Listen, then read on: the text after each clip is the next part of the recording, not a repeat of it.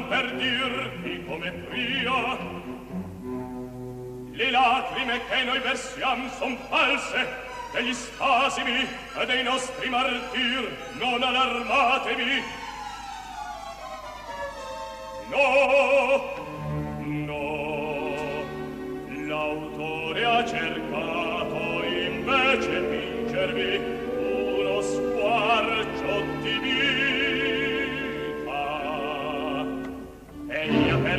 sol clarté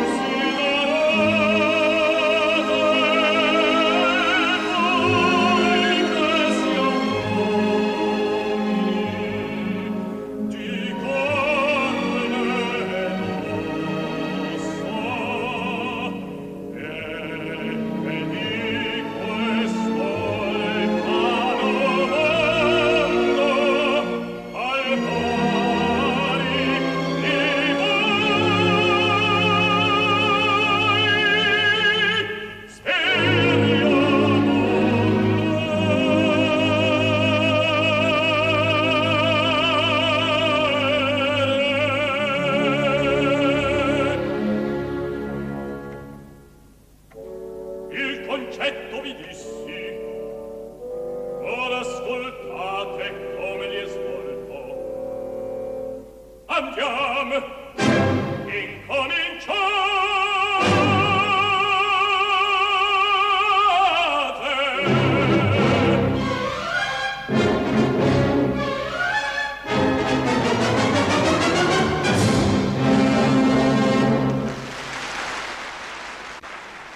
Ya se aprecia que es una grabación en directo y supongo que muchos eh, oyentes de este programa ya habrán identificado que estamos ante el comienzo de Pagliacci, el prólogo. De hecho, justo detrás, después de este momento, se va a alzar el telón y va a comenzar la historia de los payasos, en torno a la cual se va a generar un derrama de gran intensidad. Pero no, hoy no vamos a dedicar el programa a la ópera, sino al cantante, al cantante que ha interpretado este prólogo. Y es que quizás algunos lo hayan reconocido ya, estamos ante una de las voces más significativas de la segunda mitad del siglo XX, uno de los baríteros italianos más importantes y, salvo error u omisión, de los muy poquitos históricos que he tenido la oportunidad de ver en directo. Este es Piero Capuccilli. Y vamos a dedicarle a este barítono italiano todo el programa, nuestros 55 minutos. Me ha parecido adecuado comenzar el programa con un prólogo, para darle siquiera em, comienzo simbólico al mismo, pero es que además se da la circunstancia de que Piero Capuccilli debutó de forma profesional precisamente con esta ópera, que como normalmente se suelen eh, encomendar a cantantes ya más curtidos, no es frecuente, no es habitual que alguien debute en la ópera de forma profesional con una ópera como Pagliacci, una, ópera una obra bastante cruda y bastante dramática. Normalmente se suele comenzar eh, con, bel canto y con cosas más, entre comillas, livianas. De hecho, el programa de hoy vamos a dedicarlo, vamos a, dedicarlo a y vamos a dividirlo en dos partes. La primera parte, en la que ya estamos inmersos, es la parte no verdiana de Capuccilli que serán tres cortes musicales. Y los últimos tres serán la parte verdiana. Y es que Piero Capuccilli, habiendo sido un barítono de una carrera eh, larga y desde luego de haber abordado muchos personajes, eh, ha pasado a la historia fundamentalmente, pero no exclusivamente, por su educación a Verdi. Y a Verdi llegó con la carrera ya mm, consolidada. Eh, por, eso los dos próximos cortes no verdianos van a ser del mundo del bel canto, ese mundo en el que normalmente los cantantes que están iniciando su carrera encuentran mayor comodidad. El segundo corte musical que vamos a escuchar es una de las arias para barítono más famosas de la historia. Es una de esas arias que conoce muchísima gente y parte de esa gente no tiene la más remota idea de que es una ópera, o no son capaces de localizar ni la ópera, ni la época, ni nada. El área en cuestión es el celebérrimo Largo al Factotum del Barbero de Sevilla de Rossini, y ese es el área con el que se presenta el Barbero de Sevilla a los espectadores, es decir, aparece Fígaro. Fígaro normalmente suele empezar cantando dentro de, bambalinas, los famosos Lalla Lalla que empieza que oiremos ahora, para luego llegar al escenario y presentarse ante todo el público también se presenta ante el resto de los personajes de la ópera y donde deja muy bien a las claras qué tipo de personaje es él, porque largo al factotum vendría a ser algo así como dejen paso al, al factotum, al líder de la ciudad, y eh, Fígaro va a explicar cómo es eh, el hombre para todo de Sevilla. Lo mismo te arregla el pelo, te arregla la barba, te hace una peluca, te da un purgante o te, te concierta una cita con algún amante con algún, alguna amante clandestina en Sevilla. No hay cosa en Sevilla que se pueda hacer que no lo haga el señor Fígaro. Y él así se presenta, con un punto de arrogancia, con una suficiencia, y claro, también se vende al conde de Almaviva, porque intuyendo que pueda haber mucho dinero por medio, está dispuesto a echarle una mano al conde en lo que haga falta con tal de conseguir a la, a la moza que quiere conquistar. Y eso, para eso también Fígaro es muy adecuado. Vamos a escuchar una grabación eh, también en directo del año 1975 y cuando la escuchemos a posteriori eh, daremos algunos datos biográficos del barítono que hoy va a ocupar todo nuestro programa. Esta es la versión del largo al factotum de Piero Capuccilli.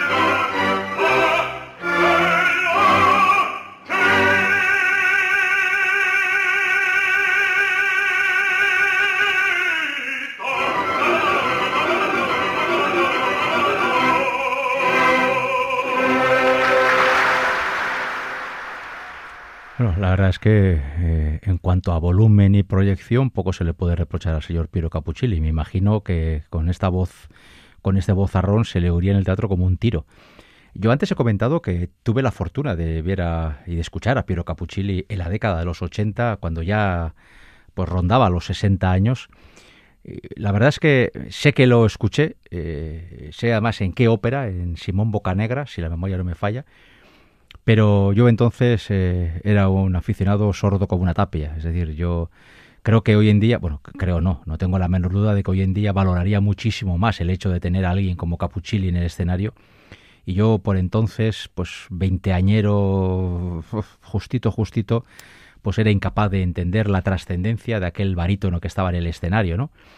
Pero bueno, eh, luego con el tiempo, pues eh, un día me di cuenta que, hombre, pues ya este señor que aparece en tantos de mis discos, ya lo vi en el teatro en tal día, en, eh, tal función, ¿no? Y bueno, pues ahora me sirve para poder alardear delante de aficionados un poquito más jóvenes y puedo decir, yo escuché a, Piero Capuchilli. Otra cuestión es que tenga un recuerdo bastante sesgado y bastante muy, muy poquito formado de lo que yo entonces descubrí. Y bueno, ya hemos comentado que Piero Capuccilli es fundamentalmente un barítono verdiano, pero eh, dedicó eh, gran parte de su repertorio a al mundo no verdiano.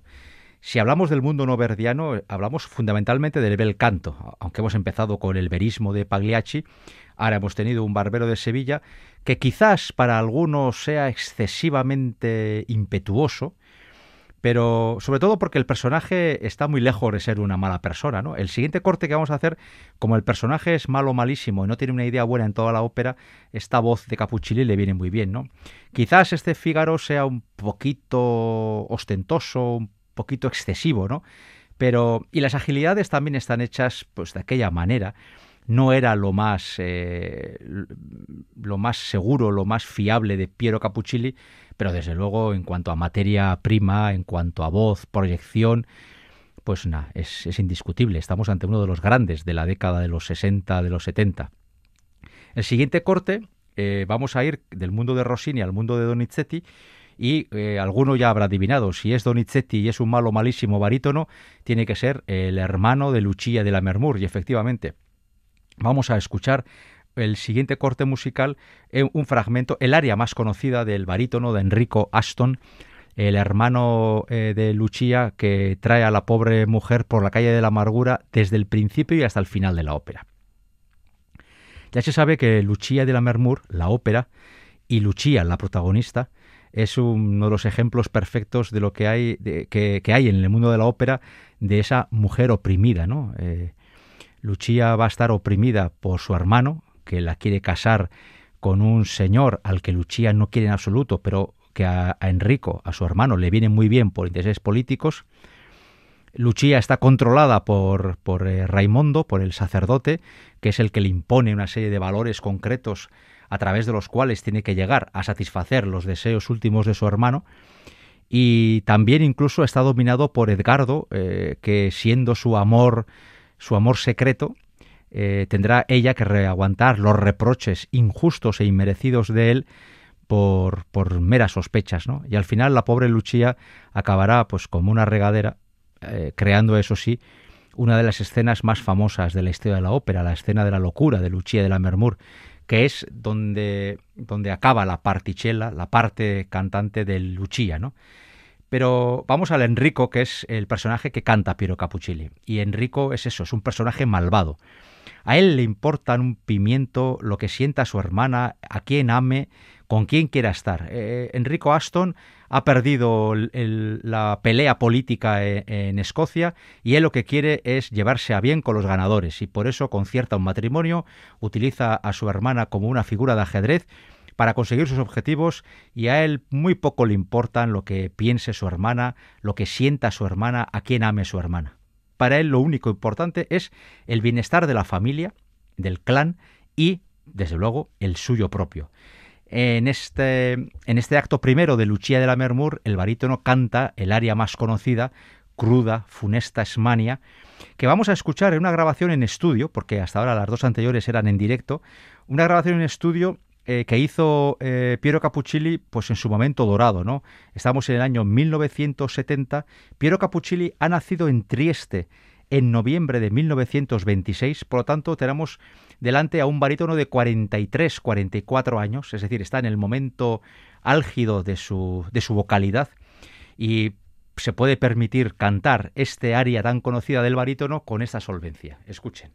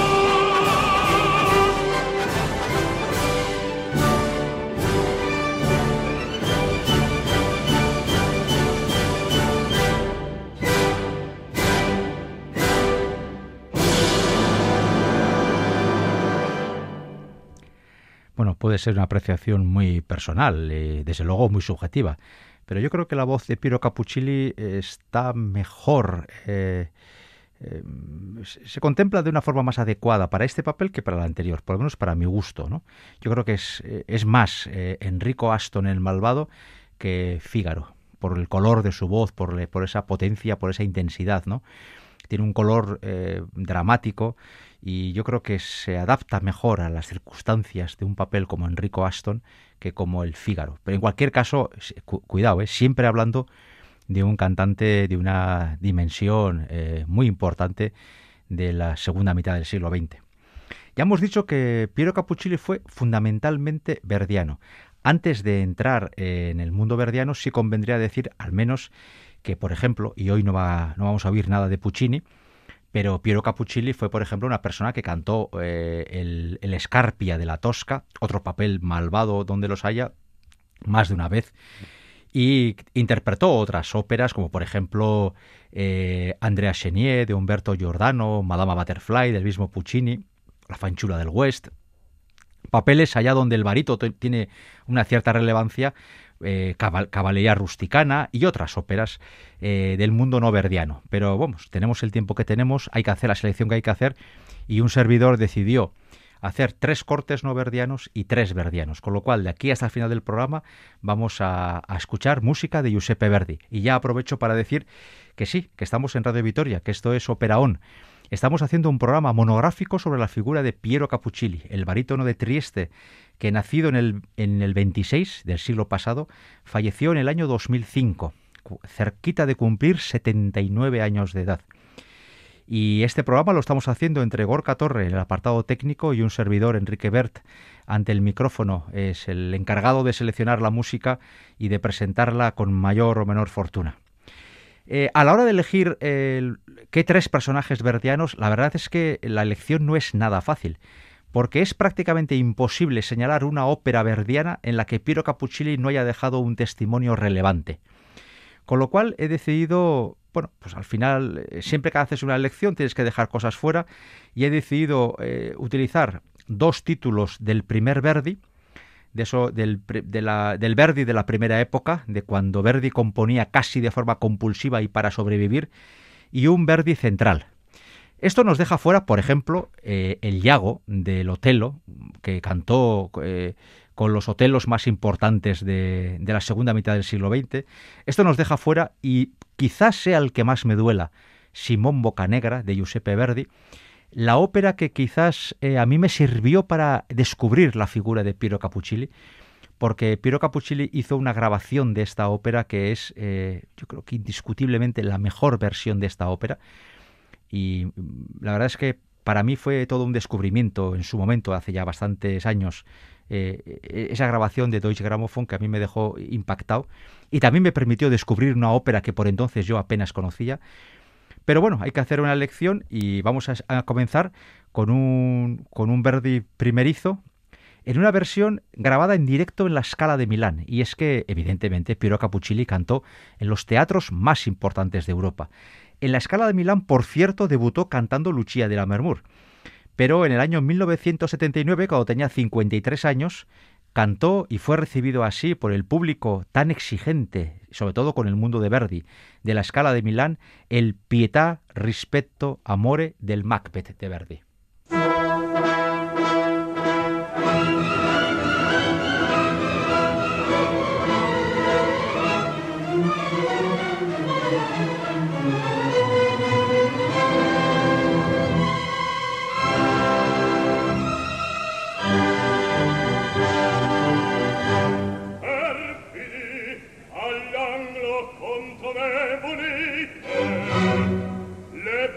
senza presagiam profetato. E se vuoi sanguinario feroce nessun nato di donna ti no non temo di voi né del fanciullo che vi conduce sul trono questa salto vidente o sbalzarmi per sempre.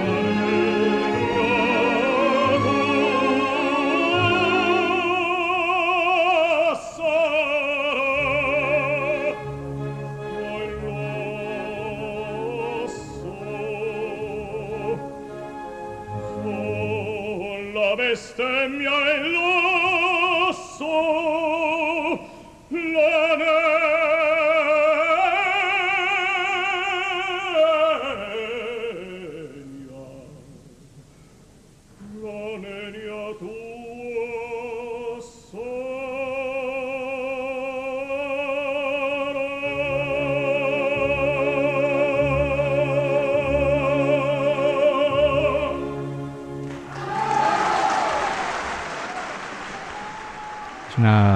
Versión en directo, es evidente, de la escala de Milán en el año 1979 y ahora escuchando con atención este corte musical, la verdad es que ese día estaba Capuccilli con la voz un poquito tomada.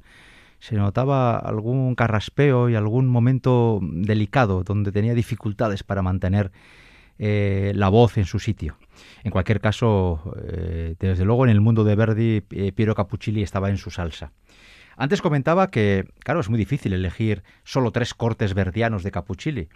Hemos elegido el Macbeth, ahora vamos a entrar a escuchar el Nabucco, otro, otro Verdi temprano, pero es que hemos tenido que dejar fuera, por, ejemplo, Rigoletto, por ejemplo, eh, Germont Padre de la Traviata, por ejemplo, Simón Bocanegra, que ya he dicho que es el que más me duele, por ejemplo, el Amonasro de Aida, eh, el Ford de Falstaff, es decir, hay un montón de personajes verdianos que, Piero Capuccilli creó y de los que muchos de ellos hizo auténticas referencias y que no podemos eh, eh, reflejar aquí en este programa. Después de varias grabaciones en, directo, vamos a escuchar una versión de estudio del Nabucco de Verdi. El Nabucco, que hablo de memoria, creo que es la cuarta ópera de Verdi, es quizás eh, el título más conocido del primer Verdi, ¿no? Entre Nabucco y Macbeth. Yo creo que Nabucco es el más conocido, sí. Desde luego el más representado. Y ya se sabe que el papel de Nabucco, el que da título a la ópera, que es el barítono precisamente, es el de un rey que va a pasar por muchas vicisitudes.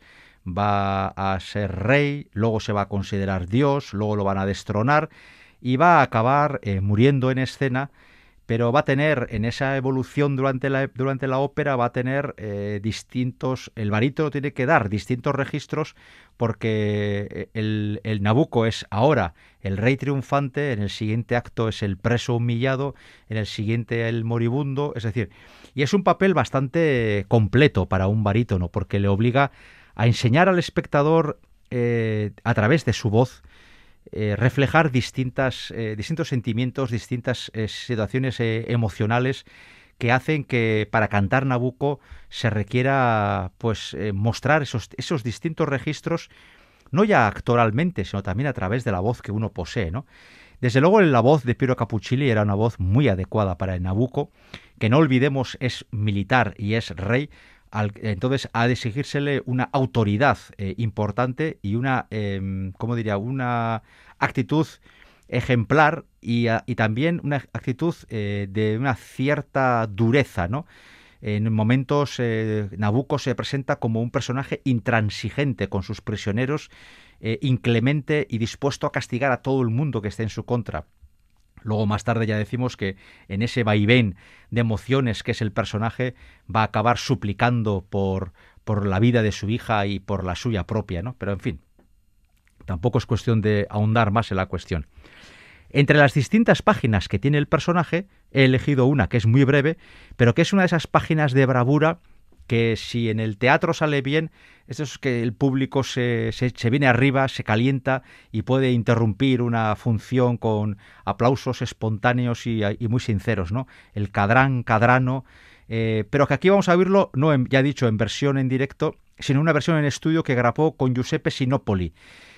Siempre que se habla de cuál es el gran Nabucco eh, discográfico, cada vez más se tiende a, recomendar este, que dirigió, Sinopoli. Luego está el de Muti, el de Lamberto Gardelli. Bueno, no sé. Yo quizás me quedaría con el de Sinopoli.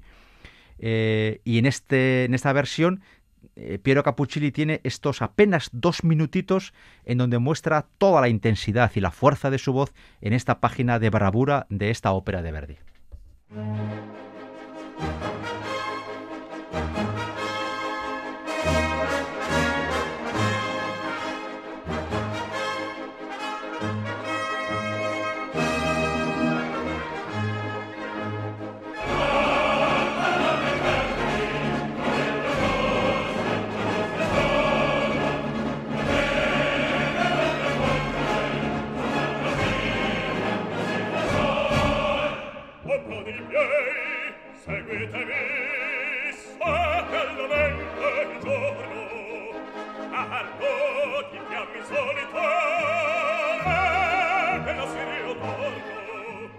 quel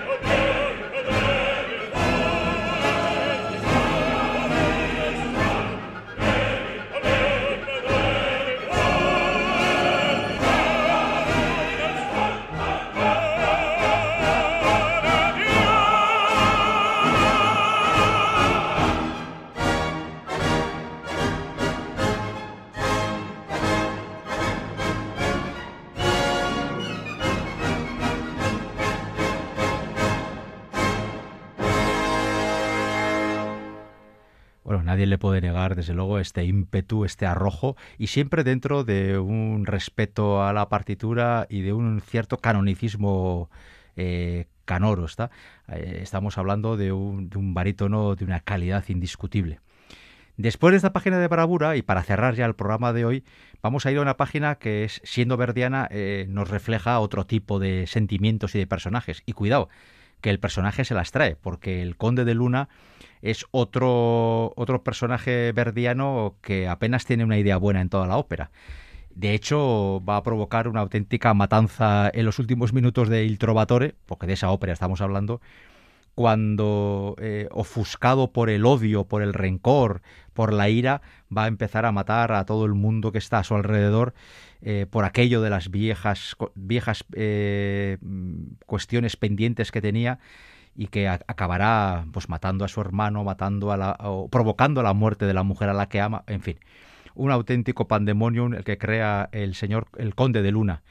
Pero este conde de Luna tiene en un momento dado una página que es, si se me permite, una de las páginas más hermosas que escribió Verdi jamás, Il Valén del suo sorriso, donde ese personaje malvado, por un momento siquiera, abandona esa maldad infinita se recoge y comienza a hablar de sus sentimientos.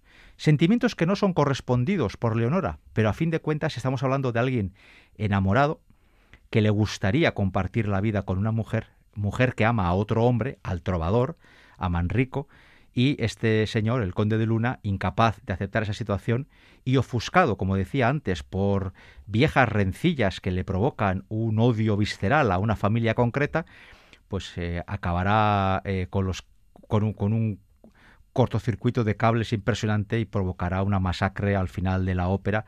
Eh, y, de ahí que Verdi pues, dibuje a este personaje que es aparentemente tan monolineal, tan malvado, sin embargo le permite a este área que parece que no encaja, ¿no? Y sin embargo encaja perfectamente, porque normalmente casi todos tenemos más de una cara ante situaciones concretas, ¿no? Esta versión es en directo si no me equivoco, es del Festival de Salzburgo, año 1978, y dirige Herbert von Karajan, ni más ni menos. Y es que Piero Capuccilli, como uno de los grandes que ha sido, ha cantado con los eh, y, ha grabado con los directores más importantes de los últimos años.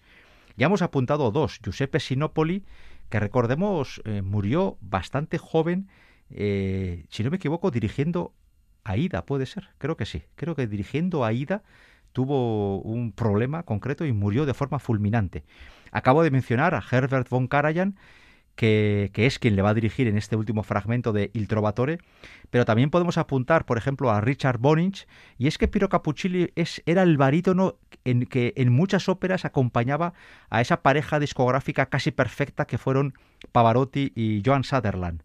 Podemos apuntar a Claudio Abado, con el que cantó, por ejemplo, la que ya he mencionado, la célebre Simón Bocanegra, o Ricardo Muti, el tenor, madre mía, el tenor, el director verdiano por excelencia, que evidentemente coincidió con Piero Capuccilli en más de un momento, ¿no?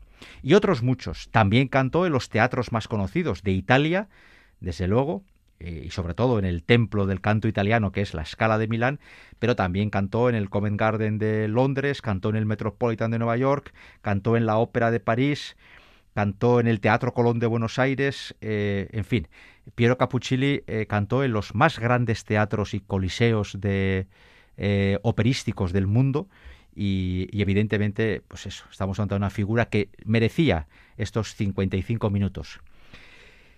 Esta grabación de, Il Trovador ya he dicho que es en estudio, eh, sin embargo luego fue editada en, compact disc y para muchos pasa por ser una de las grabaciones del Trovador, del Trovatore más interesantes.